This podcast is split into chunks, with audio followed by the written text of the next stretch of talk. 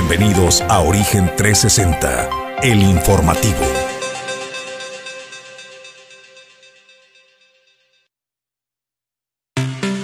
Muy buenos días amigos de Origen 360 que nos sintonizan a través de Origen Informativo. Los saluda con gusto Julio César González y a nombre de Jesús Llanos Bonilla, Pedro González en controles, Ulises Quiñones, productor general y Quetzal Nafarrate. Le invito a que se quede con nosotros en este recorrido informativo por la entidad, donde ya le tenemos los datos y la información más importante que ha acontecido en las últimas horas en nuestra entidad y que es de vital importancia que usted inicie este día bien bien informado sobre esos acontecimientos. Desde luego, eh, tenemos información diversa, tenemos entrevista en unos minutos con el presidente de la Comisión de Derechos Humanos en el estado de Colima para hablar de este tema que se presentó el día de ayer por la mañana al interior en el Cerezo de Colima. También estaremos platicando con Jesús García de Vigilemos Manzanillo, esta asociación ambientalista, quien participó en este recorrido en el que eh, al interior de las instalaciones de la central termoeléctrica, además también en esta reunión que se tuvo con las autoridades de Semarnat y Profepa eh, del gobierno federal sobre a qué vinieron a hacer el seguimiento al resarcimiento de daños a esta laguna de Cuyutlán, pero también a la laguna del Valle de las Garzas. Esta y más información en unos minutos. Pero nosotros vamos a agradecerle a quienes hacen posible que nosotros lleguemos hasta ustedes, los que han depositado su confianza en este proyecto informativo. Origen 360 es presentado por Grupo Jacesa Glipsa, Puerto Seco de Manzanillo, Azulejos Las Garzas, Torre Puerto, Holiday Inn Manzanillo, Restaurante El Marinero del Hotel Marbella, Capital Fitness y Clínica Dental Lobcal. Bueno, pues nosotros arrancamos en el tema editorial de este día. Le vamos a presentar pues este incidente, estos hechos violentos que se registraron ayer por la mañana al interior del Centro de Readaptación Social en el estado de Colima este centro de readaptación social que se encuentra, pues usted, ha ido a la feria de Colima, se encuentra justamente a espaldas de estas instalaciones feriales en la capital del estado. ¿Qué sucedió el día de ayer? Bueno, pues trascendió en las primeras horas, minutos de las 9 de la mañana, eh, que dos grupos antagónicos al interior del cerezo pues empezaron una riña, una trifulca y que eh, pues hubo incluso armas punzocortantes, hubo disparos de armas de fuego, lo que alertó a las autoridades penitenciarias de seguridad y fue necesario incluso solicitar el auxilio y la intervención de elementos de la Secretaría de la Defensa Nacional, pero también eh, de la Guardia Nacional para hacerse del control de este eh, cerezo. Vamos a darle lectura puntual a este comunicado de prensa emitido el día de ayer por el gobierno del estado que dice Cerezo de Colima bajo control de la autoridad estatal tras enfrentamiento entre personas privadas de la libertad. El Centro de Readaptación Social Cerezo de Colima está bajo control de la, autoridad estatal después de que esta mañana se registrara una riña entre dos grupos de personas privadas de la libertad en el mismo, que dejó un saldo preliminar de ocho personas fallecidas y siete personas heridas. Los hechos violentos comenzaron, eh, dice, los hechos violentos comenzaron eh, a presentarse a las 9 de la mañana en los dormitorios A y B del penal y a las 9.03 con 3 minutos se escucharon detonaciones, tras lo cual acudieron elementos de la Secretaría de Seguridad Pública Estatal con el apoyo de la Fiscalía General del Estado, la Guardia Nacional y la Secretaría de la Defensa Nacional. Dice el comunicado que a las 9.25 horas se tenía asegurado el perímetro y se procedió a ingresar a las 10 de la mañana Ahora dice que se recuperó el control total del el cerezo. También, eh, pues, abuna este comunicado que al interior de dos de los dormitorios, y es importante que usted eh, escuche y ponga atención en este tema, al interior de dos de los dormitorios se encontraron siete personas fallecidas y ocho personas heridas que fueron trasladadas a diversas unidades hospitalarias. Todos ellos, personas privadas de la libertad, uno de los heridos falleció posteriormente. En las primeras revisiones se han encontrado en los dormitorios diversas armas punzocortantes y un arma de fuego. Elementos de la Policía Investigadora de la Fiscalía General del Estado se encuentran al interior del cerezo realizando las investigaciones sobre los hechos para el efecto de ejercer las acciones penales que correspondan. En relación con estos hechos, el gobierno del estado lamenta lo sucedido y la pérdida de vidas y se solidariza con las familias de las víctimas y continúa con un puntual seguimiento a la situación de la salud de las personas heridas. Esto esto era parte, era parte del comunicado que emitía eh, una hora después, poco después, eh, la, el gobierno del estado, a través de la Secretaría de Seguridad Pública Estatal, sobre lo sucedido al interior de este cerezo. Lo que está sucediendo en el cerezo no es un tema actual, es importante mencionarlo, es importante decirlo. No es un tema que sucedió el día de ayer, es un tema que la ingobernabilidad al interior del cerezo se ha venido dando por lo menos en los últimos años. Hay evidentemente una disputa del control interno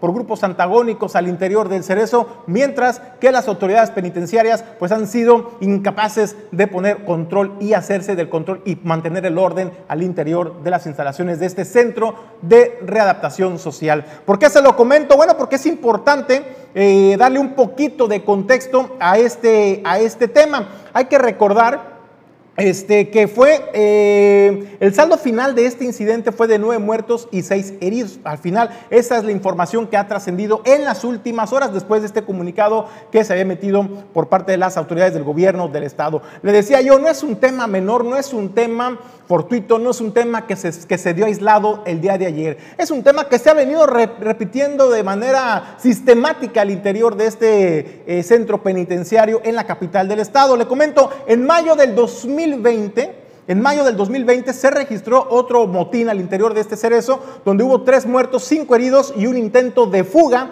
tras una rebelión de internos. Esto es por los protocolos anti-COVID. Usted sabe, ¿no? Que de repente eh, temían también por su seguridad, pedían ser vacunados, los protocolos consideraban que no eran los adecuados, los familiares también hacen llamados a las autoridades penitenciarias y esto llevó precisamente pues a, este, a esta rebelión o eh, manifestación de violencia que derivó en la muerte de tres personas y cinco heridos. En octubre del 2000, el 15 de octubre del 2021, el director del penal, Román Buenrostro, en su momento, pues fue asesinado junto con su escolta mientras se encontraba descansando en su domicilio. También cabe mencionar que fue en octubre del 2019 eh, cuando fueron encontrados los cuerpos de dos personas que habían sido asesinados una noche antes. Esto, insisto, al interior del mismo centro penitenciario en el estado de Colima. En diciembre del 2019, Apenas dos meses después, un custodio de este centro penitenciario pues, fue asesinado y dos trabajadores más fueron heridos, en tanto que el domicilio de un tercero había sido agredido a balazos, esto pues en actos intimidatorios eh, por parte de quienes se buscan hacerse del control de este centro penitenciario.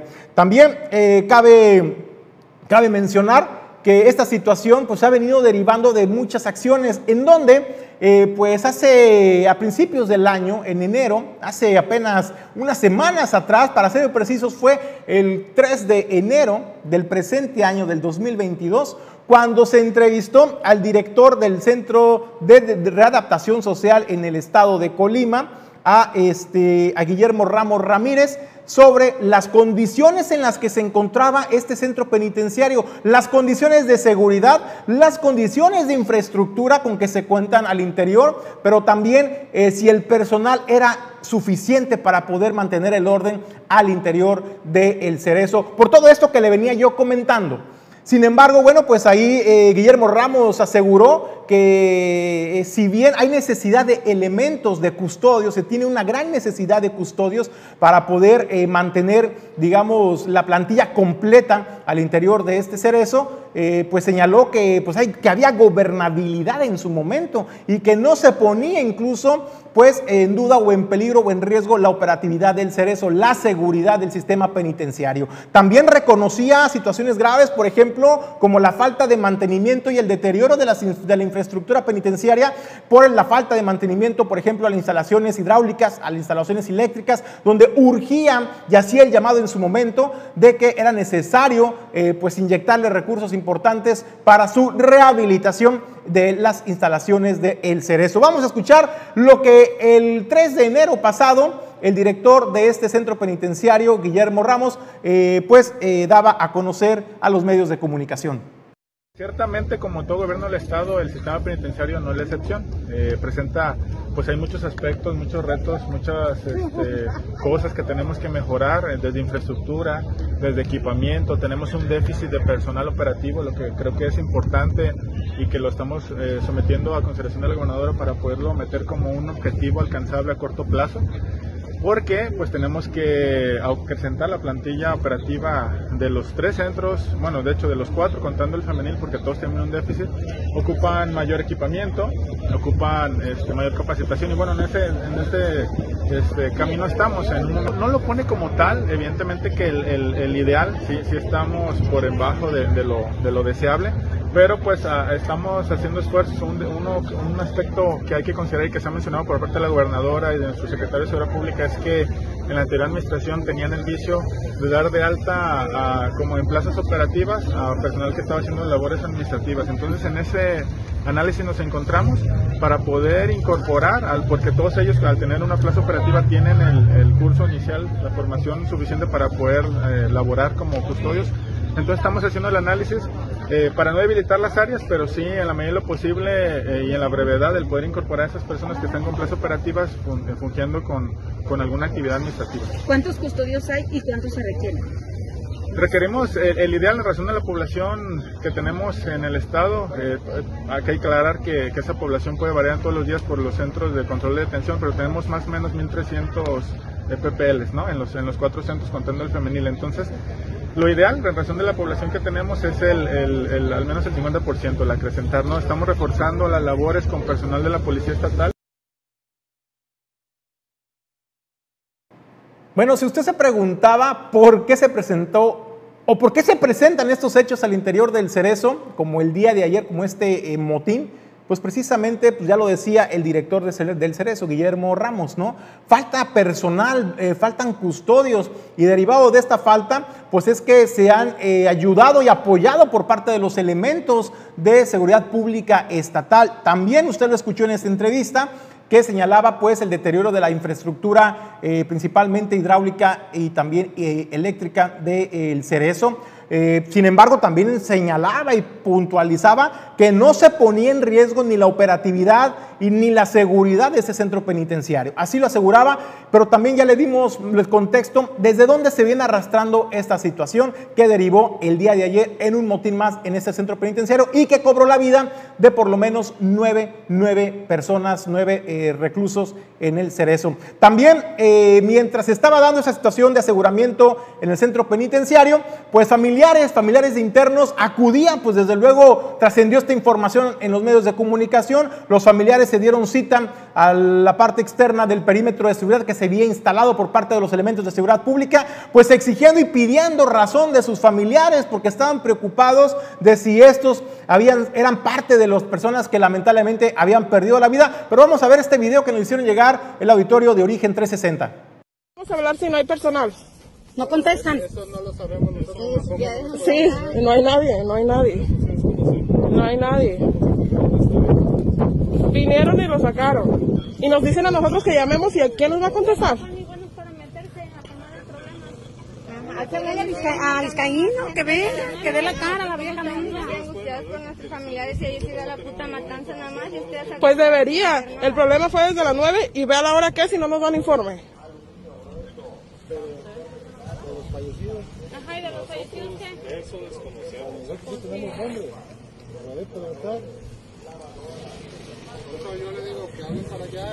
Pero denos, denos un número donde nos van a contestar. Por eso, pero tarde temprano les van a contestar. Pues sí, ya cuando maten a todos. Ajá. Ya cuando los maten a todos. Ya. Entonces ya, ya, ya. Ah. Entonces, ¿cómo? Entonces, usted, señor. Bueno, pues esto era lo que trascendía el día de ayer por la mañana. Familiares se daban cita preguntando, pues, por la integridad, por la seguridad de sus familiares eh, internos en este, en este cerezo en la capital del estado. Y para ello, pues, tengo en la línea, eh, tengo el gusto de saludar y presentar al presidente de la Comisión de Derechos Humanos en el estado de Colima, Roberto Ramírez. Presidente, gracias por recibir el llamado de Origen 360. ¿Cómo estás?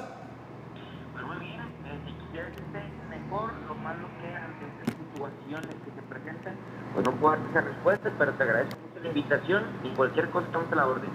Oye, presidente, pues preguntarte esta situación que se presentó el día de ayer en el, al interior del Cerezo. Yo recuerdo Corrígeme si me equivoco, pero yo recuerdo que a principios de este 2022 tú realizaste una visita de inspección al centro penitenciario donde también en su momento hiciste lo propio cuando los, eh, digamos, los internos en el Cerezo, pues también se amotinaron en protesta por la cuestión sanitaria del filtro sanitario, valga la redundancia, por el COVID-19. ¿Qué situación detectaste tú en tu momento, en tu visita? ¿Y qué es las, cómo va a traer este caso la Comisión Estatal de Derechos Humanos? primeramente, comentarte que de los hechos que se presentaron el día de ayer en la Comisión de Derechos Humanos, abrimos un expediente que estamos integrando desde el día de ayer. Se comenzaron a requerir informes, a generar actuaciones sobre todo pues porque el hecho es lamentable. El, la situación eh, de que existan armas, de que tanto de fuego como punzocortantes al interior del cerezo, desde luego que es una situación alarmante que obliga a que todos pongamos atención al respecto, en el caso de la Comisión de Derechos Humanos, determinar la brevedad posible ese expediente, las autoridades que les corresponda la investigación y sanción desde luego que a la brevedad tendrán que también pues fincar las responsabilidades respectivas, tanto administrativas o penales, de haber este y, las consecuencias que se tendrán que eh, generar al respecto, porque bueno, son nueve personas asesinadas, son otras seis que están heridas y no es una situación menor, sino que requiere toda la atención de todas las autoridades. Nosotros a lo largo de 2021 eh, y a, comienzos del 22 hicimos algunas inspecciones, tanto al cerezo de Colima, Tecomán y Manzanillo, y en su momento lo hemos comentado, que pues se requiere poner atención real en los cerezos, se, se requiere atender pues todas las situaciones y eh, eh, las condiciones en las que están actualmente y que requieren una inversión real para atender la infraestructura, para atender las demandas de los internos, para atender la situación que se está presentando y que se presentó con los custodios desde julio del año pasado, que desde luego en algún momento tenía que detonar esa situación lamentable que fue el día de ayer, porque pues recordemos también que fue un agravante más el hecho de que a partir de julio del año pasado ya, ya no les pagaron a los elementos de seguridad, entre ellos a los custodios, y pues eso provocó que tuvieran que generarse, me imagino, una reorganización en la seguridad que tenía al interior de los cerezos. Entonces, pues se requiere ya dejar de lado los mecanismos arcaicos que se vienen implementando para la seguridad interna y que en realidad pues empiece a eh, atacar el problema de raíz. El problema del cerezo de Colima es grave porque requiere una gran atención de infraestructura. El cerezo ya está en la mancha urbana y pues se requiere que le entren en serio. Desde luego, la inversión no es fácil, la inversión no es menor, pero pues no podemos permitir ni es ni es concebible que se pudieran presentar este tipo de situaciones nuevamente.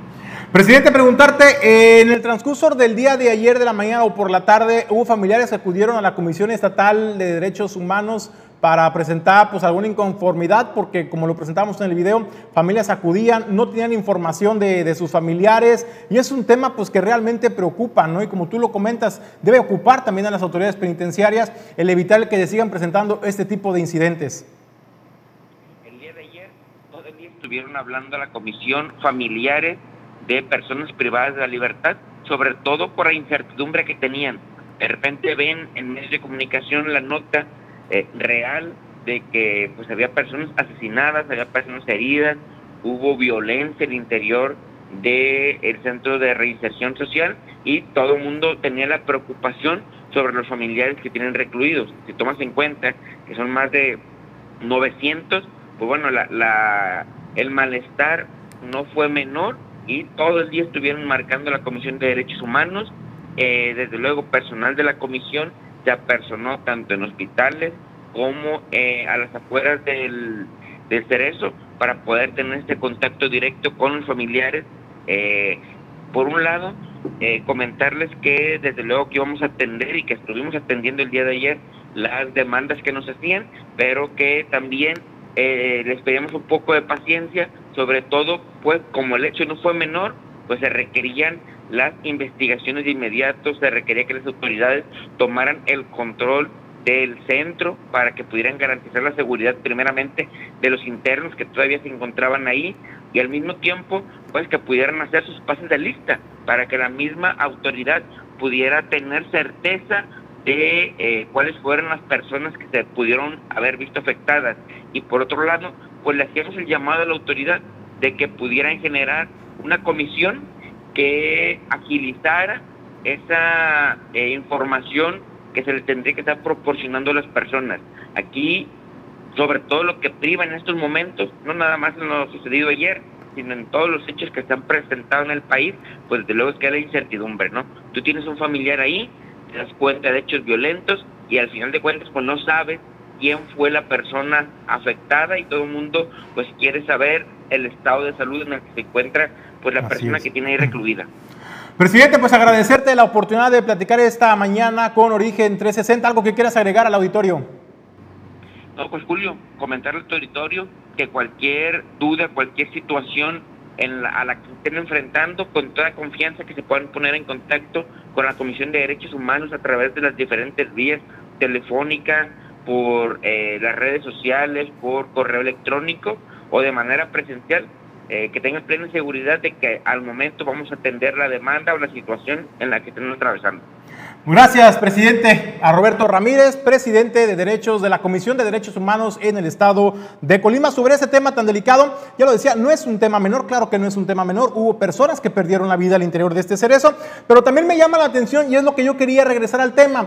¿Cómo es posible que al interior del cerezo se han encontrado armas punzocortantes. Si usted quiera navajas, cuchillos o a lo mejor armas blancas rudimentarias de elaboración casera pudieran ser, como sea, no fueron detectadas con oportunidad por parte del eh, sistema de seguridad interno en este cerezo. Pero también lo preocupante es cómo es que ingresan armas de fuego al interior de este centro penitenciario. Es donde las autoridades del Cerezo es donde las autoridades estatales pues deben dar cuentas a la población de qué es lo que está pasando al interior del Cerezo. Insisto, no es un tema del día de ayer solamente, es un tema que se ha venido presentando por lo menos en los últimos años de manera sistemática. La disputa por el control interno del Cerezo entre grupos antagónicos es, es una realidad, mientras que las autoridades pues no han podido o no han logrado recuperar y hacerse bien del orden de ese centro penitenciario. Nosotros, eh, hasta aquí el tema editorial, vamos nosotros a agradecer a quienes hacen posible el que nosotros estemos con ustedes,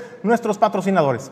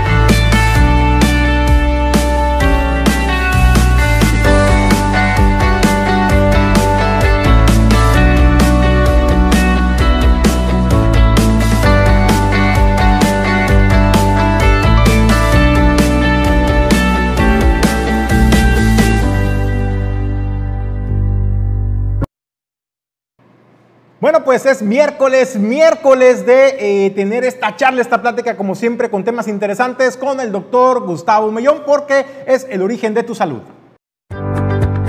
Esto es El origen de tu salud.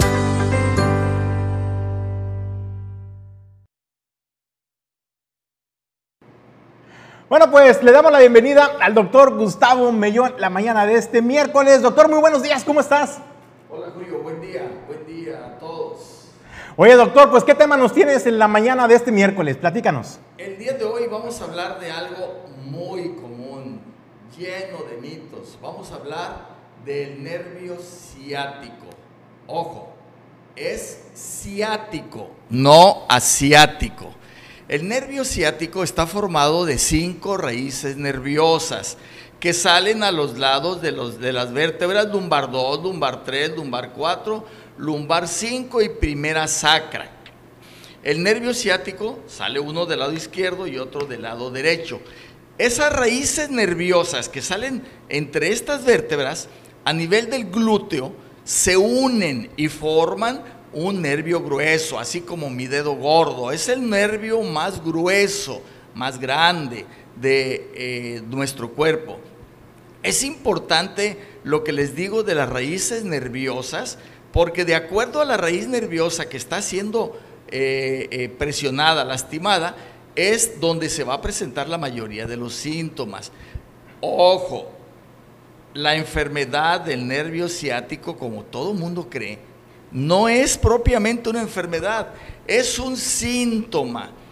La ciatalgia, como le decimos, que es el dolor del nervio ciático, no es la causa, es el efecto. La causa del por qué duele el, nervio ciático, bien, el nervio ciático puede doler por compresión.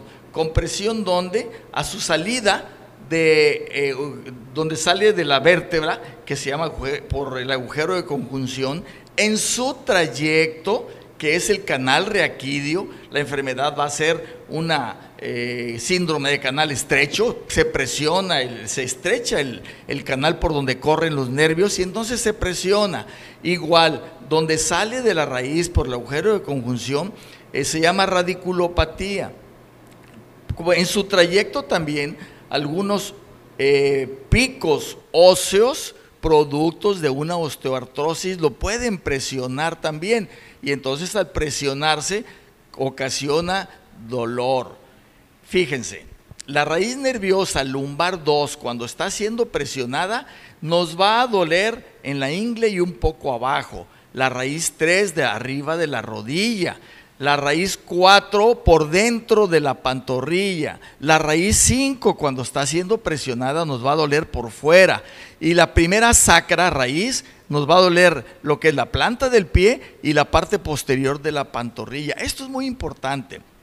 Cuando el nervio ciático está siendo presionado por ahora sí, por alguna enfermedad, entonces se va a manifestar como un dolor intenso, punzante, ardoroso, toques eléctricos, se va a acompañar de algo que los médicos les decimos parestesias, que son calambres, entumecimientos, como toques eléctricos. Este dolor nos va a limitar al grado que nos va a evitar que caminemos de forma normal, nos va a postrar en cama, inclusive nos va a tumbar si no nos atendemos. Bien, ya vimos lo que es el nervio ciático, su trayecto, eh, cuáles son las causas. Ahora vamos a ver su tratamiento. El tratamiento de una ciatalgia va a ser pues, la enfermedad que lo está produciendo, pero la mayoría va a ser con antiinflamatorios, con analgésicos, con esteroides muchas de las ocasiones eh, y eh, la rehabilitación física. Ojo, la rehabilitación física nos va a solucionar arriba del 80% de todas las ciatalgias. Y las que no solucionamos con rehabilitación, bueno, pues van a terminar en cirugía. Cuando tengas tú un dolor intenso de estas características, acude a tu médico. ¿Cómo vamos a prevenir el dolor de nervio ciático? Sí, podemos prevenir, prevenirlo. Podemos prevenirlo con ejercicio, bajando de peso, teniendo fuerte nuestros abdominales superiores e inferiores, nuestros músculos posteriores de la espalda también. Si eres diabético, bueno, pues controla tu diabetes, porque la diabetes también nos va a producir eh, dolor eh, del nervio ciático. Eh, hay un músculo que se llama piriforme, que se encuentra abajo de la pelvis, por donde pasa el nervio ciático. Este músculo se inflama y también presiona al nervio ciático y se llama síndrome del piriforme. Eh, sí lo vas a poder prevenir con las medidas que te digo, pero sobre todo, cuando ya lo tienes, acude a tu médico. Miren, el 40% de todos los adultos mayores de 50 años 40% sufren o han sufrido dolor del nervio ciático. Entonces, ¿qué es lo que tienes que hacer? Tienes un dolor de estas características, dolor intenso, pungitivo, eh, como calambres, se entume, se duerme, eh, como toques eléctricos y a veces hasta te limita, acude a tu, médico. Si no acudes, entonces se va a producir una situación crónica que el nervio va a ser presionado de forma crónica y al ser presionado deja de llegar menos oxígeno, menos nutrientes y el nervio puede sufrir de forma permanente y te puede dejar una secuela. Acude a tu médico, es lo más importante. Es decir, doctor, que si no se tiene tiempo el nervio ciático puede ser discapacitante, puede derivar en una discapacidad permanente. Sí, claro, claro, si no acudes al médico y tu problema se te hace crónico y la presión sobre el nervio eh, ciático eh, eh, está ahí y no desaparece, puede dejarte una secuela permanente, una discapacidad. La forma de descubrir la lesión del nervio ciático es con la exploración clínica que te va a hacer el médico se va a apoyar con radiografías para ver si existe ese hueso que les digo que lo presiona o si existe eh, alguna osteoartrosis en, las vértebras eh, y nos lo va a confirmar una resonancia magnética. Acude al médico.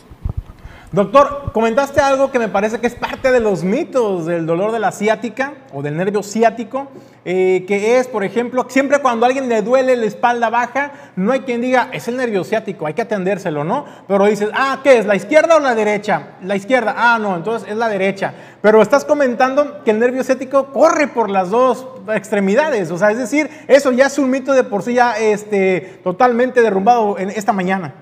Claro, son dos nervios diferentes, uno del lado izquierdo y otro del lado derecho. El nervio baja por el glúteo, llega a la parte posterior de la rodilla, a la corva, y ahí se divide en dos ramas, una rama interna que es la tibial y una rama externa que es la peronea, y nos va a dar la fuerza muscular, la sensibilidad y los reflejos. Cuando revisamos al paciente y encontramos que está alterada la sensibilidad, eh, que siente menos de un lado que otro, les llamamos territorios, eh, cuando eh, el paciente no tan solo la sensibilidad, sino la fuerza muscular y los reflejos osteotendinosos están alterados, estamos hablando de un, de un problema del nervio ciático. Gracias, doctor Gustavo Mellón. ¿Dónde te podemos encontrar para todas las personas que nos sintonizan en Origen 360? Pues te podemos contactar, mandar un mensajito para sacar cita y revisarnos y ya, pues ponerle fin pues a este dolor del nervio ciático. Eh, estamos en la avenida Elías Zamora Verduzco, número 62, en el barrio 1, Valle de las Garzas, en Manzanillo, Colima. Nuestro teléfono es el 314 33 545 75. Bueno, ya escuchó 314-33-545-75 con la clínica del doctor Gustavo Mellón, pues el experto en rehabilitación. No, no eche en saco roto las recomendaciones que le hace el doctor. Si tienes alguna molestia, es importante acudir a revisión médica, consulta con un especialista. Olvídese de los masajes porque esto, lejos de ayudar, le pueden venir a complicar el padecimiento. Entonces, no ponga en riesgo su salud, vaya con los expertos, acudan con el doctor Gustavo Mellón. Gracias, doctor. Muy buenos días. Bueno, pues nosotros vamos a más información. El día de ayer estuvieron en gira por el municipio de Manzanillo, particularmente el municipio de Manzanillo, la secretaria de Medio Ambiente y Recursos Naturales, la Semarnat, María Luisa Albores González, y también la Procuradora Federal de Protección al Ambiente, Blanca Alicia Mendoza Vera. ¿Qué vinieron a hacer las autoridades federales medioambientales al municipio de Manzanillo? Bueno, pues realizaron diversos recorridos en esta gira eh, por la entidad. Una de ellas y un punto importante fue la laguna del Valle de las Garzas. Eh, ahí estuvieron platicando con eh, autoridades locales y también asociaciones ambientalistas.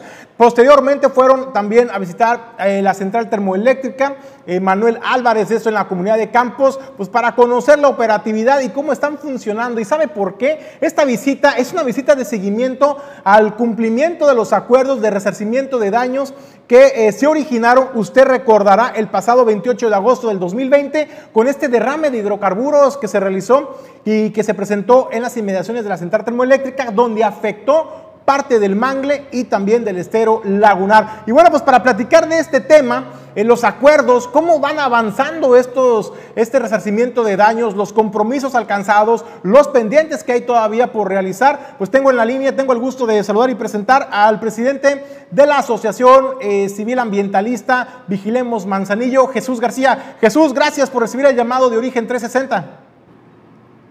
¿Qué tal, Julio César? Muchísimas gracias por la invitación a platicar con tu auditorio.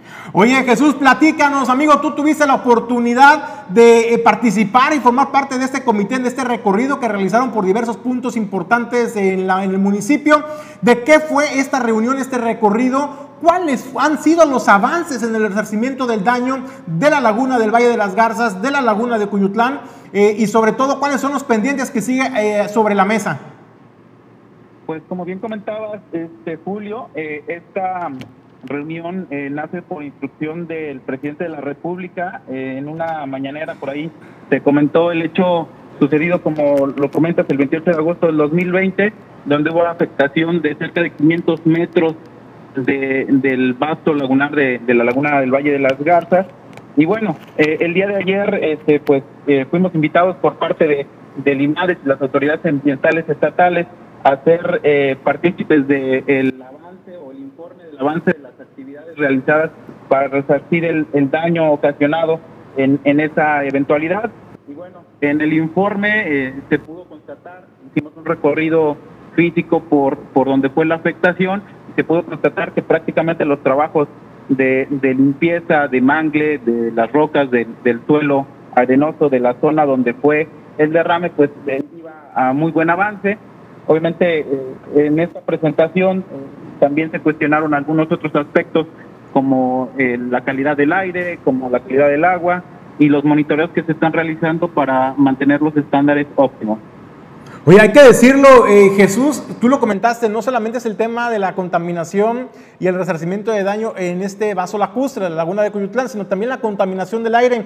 Eh, precisamente en los últimos días nos han hecho llegar videos donde pues la central termoeléctrica pues sigue consumiendo combustóleo y sigue pues generando estas emisiones contaminantes al medio ambiente. ¿Qué les dijeron las autoridades medioambientales federales al respecto? Porque había un compromiso incluso, una instrucción precisa del presidente de la República, Andrés Manuel López Obrador, pues para que la central termoeléctrica Manuel Álvarez dejara de usar combustóleo para eh, dejar de contaminar el medio ambiente. ¿Qué avances se tienen en ese tema en particular y en este recorrido que realizaron al interior de la central termoeléctrica?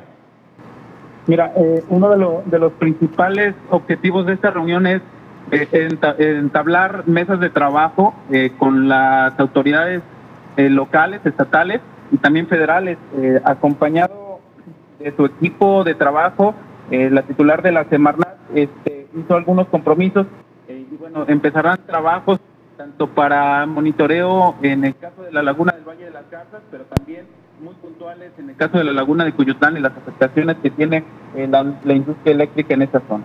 Oye, Jorge, ese Jesús, Tres, tres, años ya del gobierno federal, tres años de compromiso, un sobrediagnóstico de la contaminación y problemas de asolve tanto en la laguna de Cuyutlán como en la del Valle de las Garzas, un sobrediagnóstico sobre las emisiones contaminantes que genera la central termoeléctrica. Y pues pareciera Jesús eh, que no hemos avanzado mucho en el tema eh, ambiental en la entidad? ¿Es percepción solamente y en la práctica sí se está avanzando? ¿O cómo vamos en este tema? Porque de veras que pareciera que estamos estancados en el tema medioambiental. Eh, los avances son, son muy, muy pocos. La realidad es que hay mucho por hacer. Eh, esto es lo que instruyó la titular de la Semarnat ah, hay mucho trabajo por hacer en el mes de febrero se llevarán a cabo estas mesas de trabajo.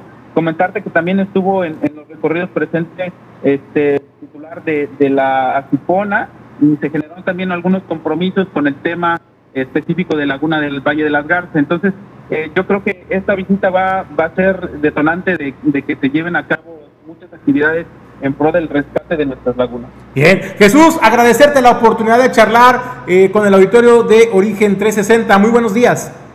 Muy buenos días y muchas gracias. Bueno, pues ahí escuchó al presidente de esta asociación ambientalista Vigilemos Manzanillo, Jesús García. Era importante, eh, le damos a conocer pues la parte oficial, ¿no? Quiénes vinieron, por qué vinieron, pero también principalmente preguntarle a los actores que han venido empujando desde mucho tiempo atrás, desde muchos años, eh, por el tema medioambiental y por ello es importante pues darle voz y voto a quienes estuvieron participando directamente en este recorrido. Eh, también, pues desde luego, en Origen 360, pues es darle eh, la información de diversos ángulos. También le preguntamos a los pescadores, porque si alguien si alguien puso el dedo en el renglón, el dedo en la llaga de las emisiones contaminantes de la central termoeléctrica, de la contaminación que se ha ejercido y la presión que se ha ejercido sobre eh, la laguna de Coyutlán, pues han sido los pescadores, estas familias que viven eh, y que su sustento pues es precisamente la pesca en este vaso lacustre. Platicamos con el pescador Jorge Aguilar al respecto. Primero, sobre si habían sido tomados en cuenta en este recorrido eh, que realizaron las autoridades medioambientales, donde participaron, insisto, algunas asociaciones ambientalistas, pero no vimos representatividad de los pescadores que fueron los que denunciaron en primera instancia y han estado denunciando constantemente los focos de contaminación de este vaso lacustre. Para muestra, para muestra, un botón. El domingo pasado, este video que nos hizo llegar eh, Jorge Aguilar, pues muestra este video de estas emisiones contaminantes de la central termoeléctrica. Pero ¿sabe también qué es lo que nos platica este líder pescador? Bueno, que normalmente las chimeneas que consumen el combustóleo para la generación de energía eléctrica las emplean en la madrugada. Es decir, cuando todo mundo estamos descansando y desde muy temprano se les olvidó a los administradores de la central termoeléctrica que los pescadores son bien madrugadores y desde las 6 de la mañana ya están afuera pescando y han podido captar imágenes como esta que les vamos a presentar. Muy buenos días, hoy 23 de enero, domingo 23 de enero del 2022, así amanecimos en el puerto de Manzanillo con esta pésima contaminación por parte de Comisión Federal de Electricidad, General Manuel Álvarez Moreno en el puerto de Manzanillo y no se vale, no se vale que nosotros los ciudadanos manzanillenses estemos padeciendo esta terrible contaminación. Le pedimos de la manera más atenta a las autoridades correspondientes y al señor presidente de la República que se nos quite esta pinche contaminación que ya no la queremos aquí en Manzanillo, Colima. Esto nos afecta, señor presidente de la República, con todo respeto. Y sí le pedimos de la manera más atenta que haga algo por nosotros los manzanillenses. Estamos hartos, hartos de esta contaminación. Gracias, buen día. Bueno, este es uno de los muchos videos que pues, vecinos y pescadores de la zona nos han hecho llegar a Origen 360, a Origen Informativo. También le habíamos presentado un video previo en el mes de diciembre donde era, pues, se distinguía más las, las, estas enormes columnas de humo eh, pues que emanan de la central termoeléctrica y pues así como vio a las 6 de la mañana, 6 y media, 5 de la mañana, aún cuando todavía no amanece bien, es, es visible y es perceptible estas enormes columnas de humo contaminante. Platicábamos con Jorge Aguilar sobre el tema, eh, sobre cómo ellos en la práctica eh, mientras que las autoridades en el discurso aseguran y han tenido reuniones de manera periódica, hay que decirlo, no es la primera vez que visitan en el puerto de Manzanillo autoridades federales medioambientales y que se haya señalado este tema, eh, pero le preguntábamos sobre si ellos en la percepción, ¿no? ya en lo físico, en el área de campo, eh, ellos perciben alguna evolución, algún cuidado, algunas acciones concretas para resarcir el daño en este vaso lacustre. Esto era lo que nos comentaba Jorge Aguilar. Le comenté yo pues que teníamos eh, varias este, denuncias acerca de Comisión Federal, acerca de los derrames de combustible que ha ocasionado hacia el medio ambiente y directamente hacia el sector pesquero. Me dijo que ellos ya lo tenían en conocimiento, inclusive que venían de Comisión Federal a hablarle con ellos, pero este yo le abordé en cuestión de decirle eso y me dijo que ellos iban a venir en febrero precisamente y iban a llamar a las instancias correspondientes, iba a estar ahí también Profepa, Semanal, iba a estar ellos también, e iban a estar, este por ejemplo, Comisión Federal también que está involucrada. Pues mira, hasta ahorita no hemos visto directamente que haya un resarcimiento de, daños. Lo único que sí tomaron cartas en el asunto fue cuando hubo el derrame de combustible fíjate el colmo si no les han hecho, ¿verdad? Eh, eh, limpiar toda el área, todo. Porque fue un montón de, manglar, mucho manglar afectado, dañado, manchado, bañado con combustóleo. Pues ellos hicieron el trabajo de resarcimiento de daño que ellos lo tenían que haber hecho, ¿verdad? Pues Comisión Federal lo, lo, hizo.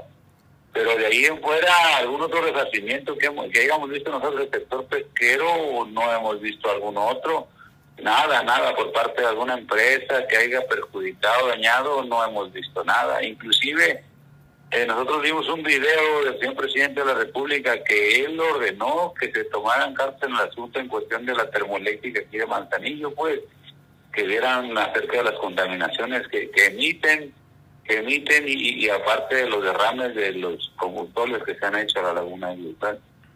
Inclusive el día domingo, eh, ahorita yo le mandé un video a ella, al secretario de ella, donde hay un video donde está emitiéndose mucha contaminación. El día domingo, pues, se lo mandé este, para que vea que toda vez se sigue contaminando.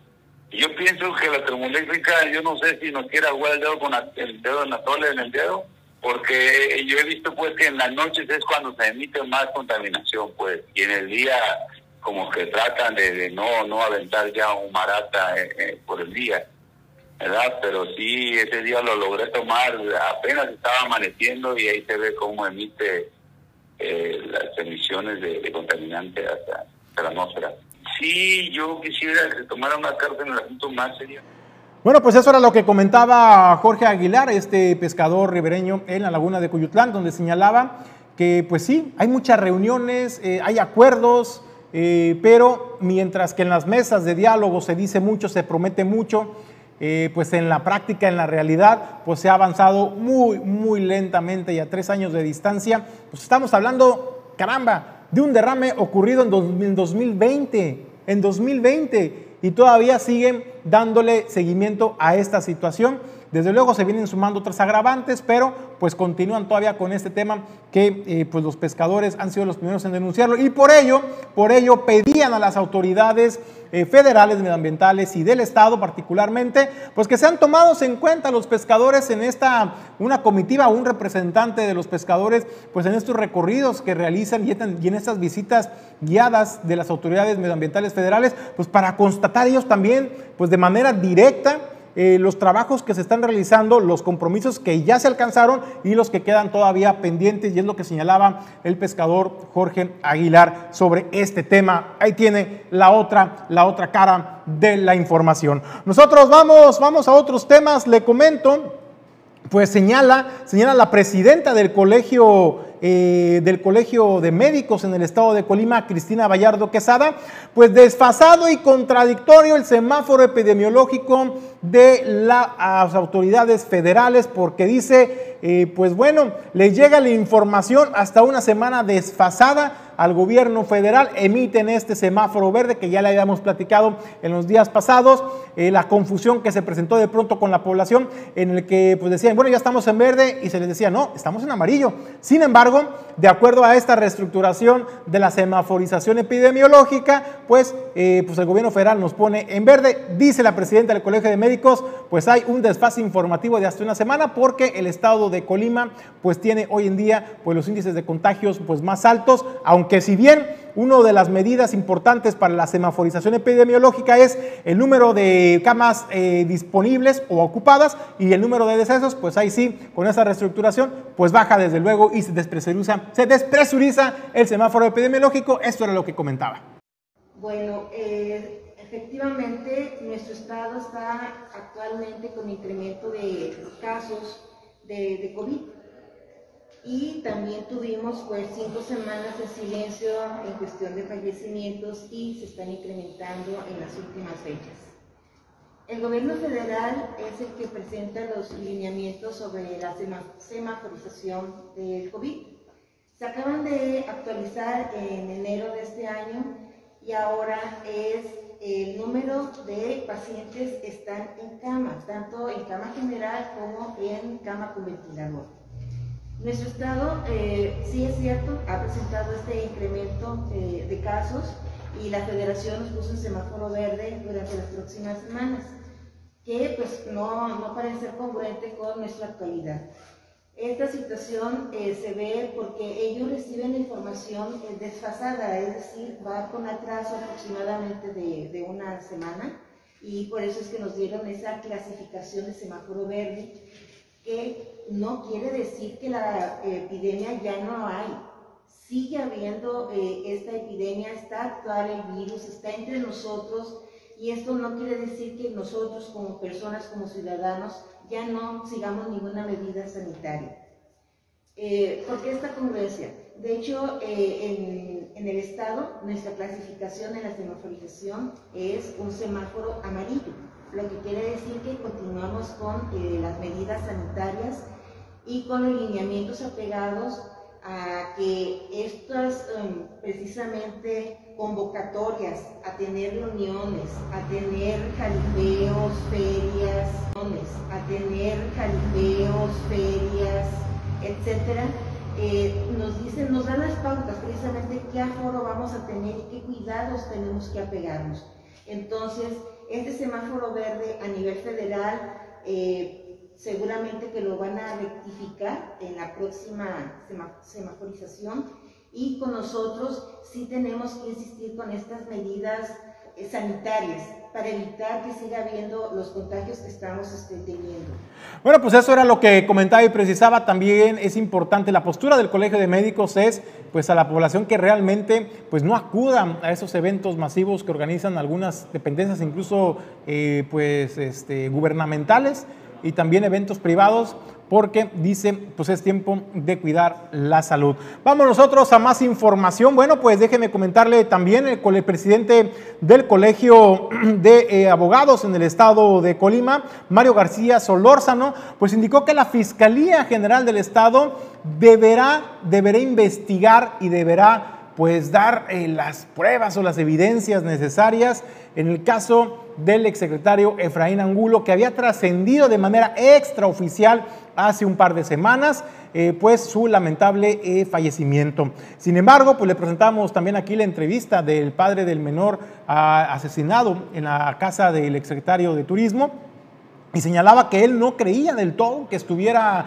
que había perdido la vida, por lo que pedía incluso muestras o pruebas o evidencia. El abogado litigante eh, del Colegio de Abogados en el Estado de Colima señalaba que a lo mejor, porque una de las inquietudes era esta, ¿no? ¿Cómo es posible que la Fiscalía General del Estado pues haya emitido un citatorio o haya llamado a declarar pues al exsecretario pues cuando había trascendido y de manera extraoficial pues que había perdido la vida? Bueno, pues señalaba el abogado que a lo mejor esta citación eh, se había presentado semanas antes o días antes incluso de que se presentara pues esta presunta, así lo dijo el abogado, eh, pues eh, pérdida de vida del exsecretario de Turismo Efraín Angulo, dijo en aras de la transparencia y la rendición de cuentas, la Fiscalía también debe constatar este hecho.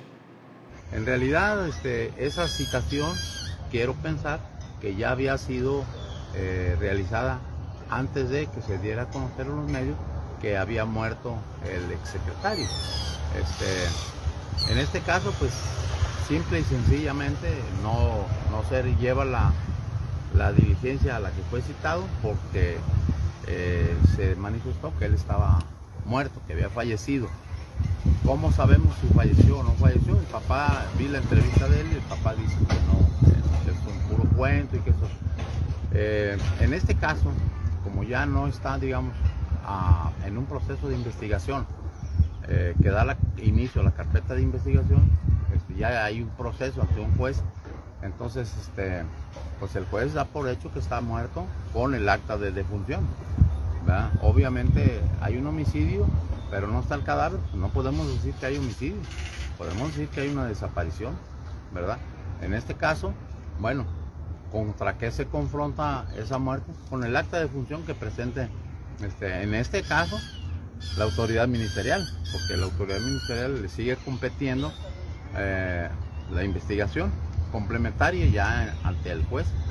Luego entonces, pues él debe, tener el acta de función, por eso este, él podría saber si realmente falleció o no falleció.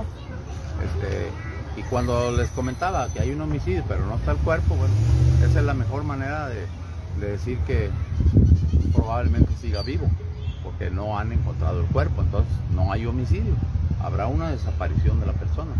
En este caso... Y bueno, pues en otra información, el Ayuntamiento de Manzanillo a través de la Dirección de Desarrollo Económico que dirige eh, Nora Sepúlveda anunció, anunció pues este proyecto, este programa que ha sido pues el programa insignia, hay que decirlo, de la Administración Municipal de Manzanillo, emprendiendo mi autoempleo, que para este año eh, se tiene contemplada una bolsa, una inversión de 12 millones de pesos. Esto para impulsar proyectos productivos de los manzanillenses, también de los emprendedores. El único requisito, son muy pocos requisitos realmente los que debes de cumplir. El principal es que seas habitante del puerto de Manzanillo y eso desde luego pues lo vas a acreditar con tu comprobante de domicilio, con tu identificación oficial. Y también otro de los requisitos es de que tengas por lo menos, por lo menos seis meses de haber eh, puesto tu negocio, tu changarro o haber emprendido un negocio, por lo menos seis meses. Si tú cumples con estos requisitos básicos, que prácticamente es todo lo que tienes que cumplir, puedes acudir a la Dirección de Desarrollo Económico ubicado en el Centro Municipal de Negocios, en la Delegación de Salagua o también incluso en la Presidencia Municipal. Ahí te harán entrega de un de una hoja, de un registro que tú deberás llenar y platicar y exponer en qué consiste tu emprendimiento o tu negocio y del por qué pues quieres participar. Y con esto pues podrás estar inscrito ya en este proyecto. Y de esto nos platica Nora Sepúlveda, directora de Desarrollo Económico del Ayuntamiento de Manzanillo. También, eh, bueno, hay que eh, entregar su INE para poder comprobar que realmente tiene su domicilio aquí, eh, su CURP, y bueno, lo más importante pues es que nos platiquen cuál es su negocio, eh, cuáles son sus necesidades, llenando una solicitud y hay que entregarla aquí en el Centro Municipal de Negocios o en, las oficinas de presidencia. También vamos a tener un módulo donde ustedes pueden eh, entregar sus solicitudes. Las solicitudes eh, donde ustedes nos platican su proyecto eh, las pueden recibir o las, se las entregamos en estos dos módulos que les platico y bueno pues eso básicamente es el lo que nosotros buscamos con este programa es eh, que las personas que realmente lo necesitan podamos apoyarles a fortalecer esos negocios. Entonces, eh, el único requisito, yo siempre les digo, no está implícito, pero es que quieran trabajar, que quieran salir adelante cualquier persona que tenga un negocio operando, que viva aquí, puede participar eh, en el giro que necesite. Lo único que pedimos es que trabaje.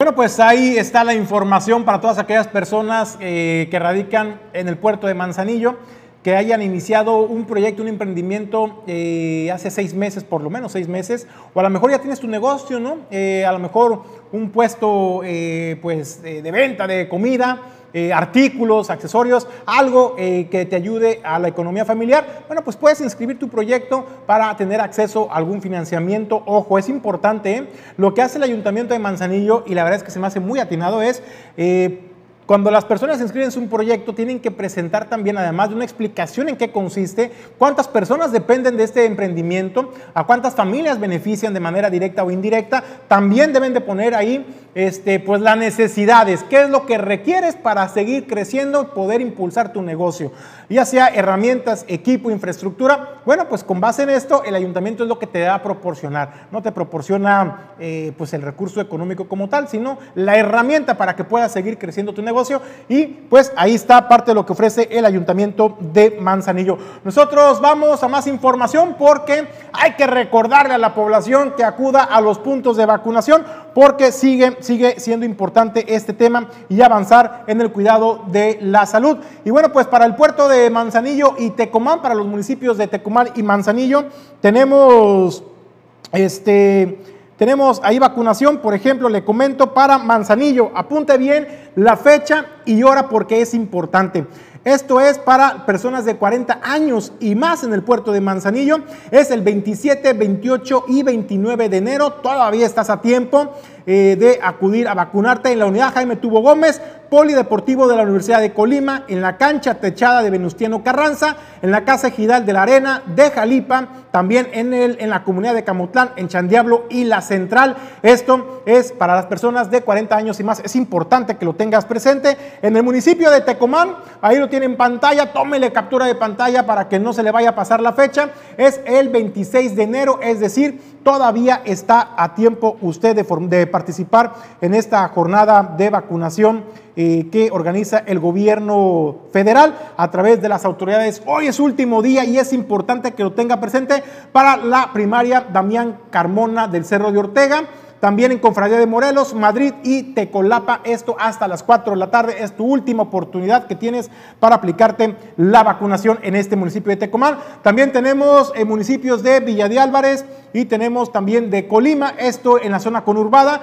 Colima es el día 26 y 27 todavía para todas aquellas personas cuya primera letra de su apellido inicie de la L a la Z podrás acudir el 26 y 27 de enero. Esto en el módulo empresarial de la Feria de Colima y tienes el horario de 9 de la mañana a 4 de la tarde en Colima. En Villa de Álvarez será como usted ya lo conoce en el sitio acostumbrado en el Casino de los Burócratas el 26 de enero para las, las personas cuya letra del apellido inicie de la L a la Q será el 26 de eh, enero. Y también el 27 de enero, es decir, eh, mañana jueves, será para aquellas personas que inicien su letra con la letra R a la Z. Están ahí eh, pues ya ubicadas eh, pues los puntos de vacunación. Y por último, vamos también pues al reporte de barrio porque pues nos mandaron este video de una mototaxi transitando por el libramiento El Naranjo. Vean nomás qué joya de video nos mandaron a Origen 360 pues esta mototaxi, que todo el mundo sabemos, ¿no? Si de por sí en la zona urbana, en las colonias se, voltean, sufren accidentes, pues con mayor razón eh, pasa en, en, la, en, el libramiento de El Naranjo. Escuchemos parte de este reporte que nos hacen llegar. La autopista era nomás a la altura de Salagua, entrando al barrio 5, al número 37. Por la autopista era nomás a la altura de Salagua, entrando al barrio 5, al número 37.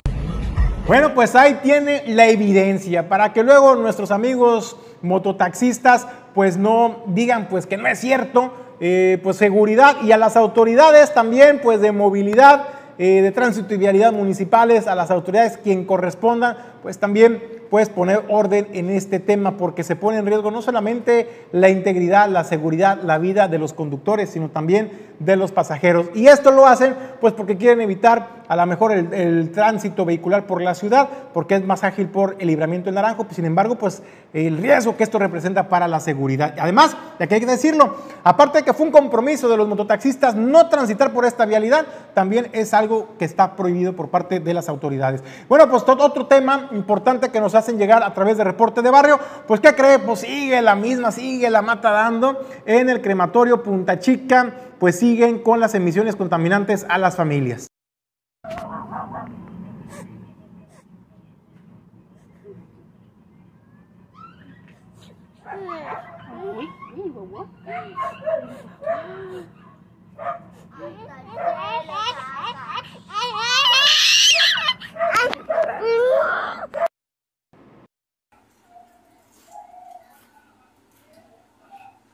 Vez más negro y más rápido.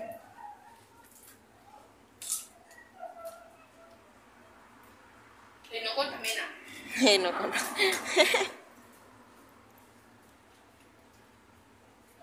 que su gorro es alemán. Pues creo que mi bueno, pues continúan las afectaciones a la salud de los habitantes de Punta Chica, eh, precisamente por este foco de contaminación. Pues ahí está la evidencia, ¿no? Ahí están los videos, las gráficas, los testimonios que nos hacen llegar a Origen 360 los eh, vecinos de la colonia Punta Chica. Eh, pues humo negro y sabe qué, pues es crematorio, vaya, ¿no? O sea, son cuerpos en descomposición lo que pues están procesando en este, en este negocio y pues todo ese humo que pues está liberando de esta chimenea, pues pues es respirado por las familias de Punta Chica. Imagínense la pestilencia a la hora de la comida, a la hora del descanso también, que de repente te llegue esta oleada pues, de fuertes olores, además, desde luego, de la contaminación y del riesgo a la salud que esto representa para las familias, particularmente los menores de edad y adultos mayores. Y bueno, pues agradecidos eh, con las personas que nos hacen llegar sus denuncias a través de la línea de reporte eh, de barrio al 314-174-5447, 314 174-5447. Aquí nos puede hacer llegar sus fotografías, sus videos de lo que está aconteciendo en su colonia para poder eh, pues darle difusión. Con eso nos despedimos de Origen Informativo, no sin antes agradecerle el habernos acompañado. A nombre de Jesús Llanos Bonilla, Ulises Quiñones, productor general, Pedro González en controles, Quetzal Farrete también, pues les deseamos que tenga un extraordinario día.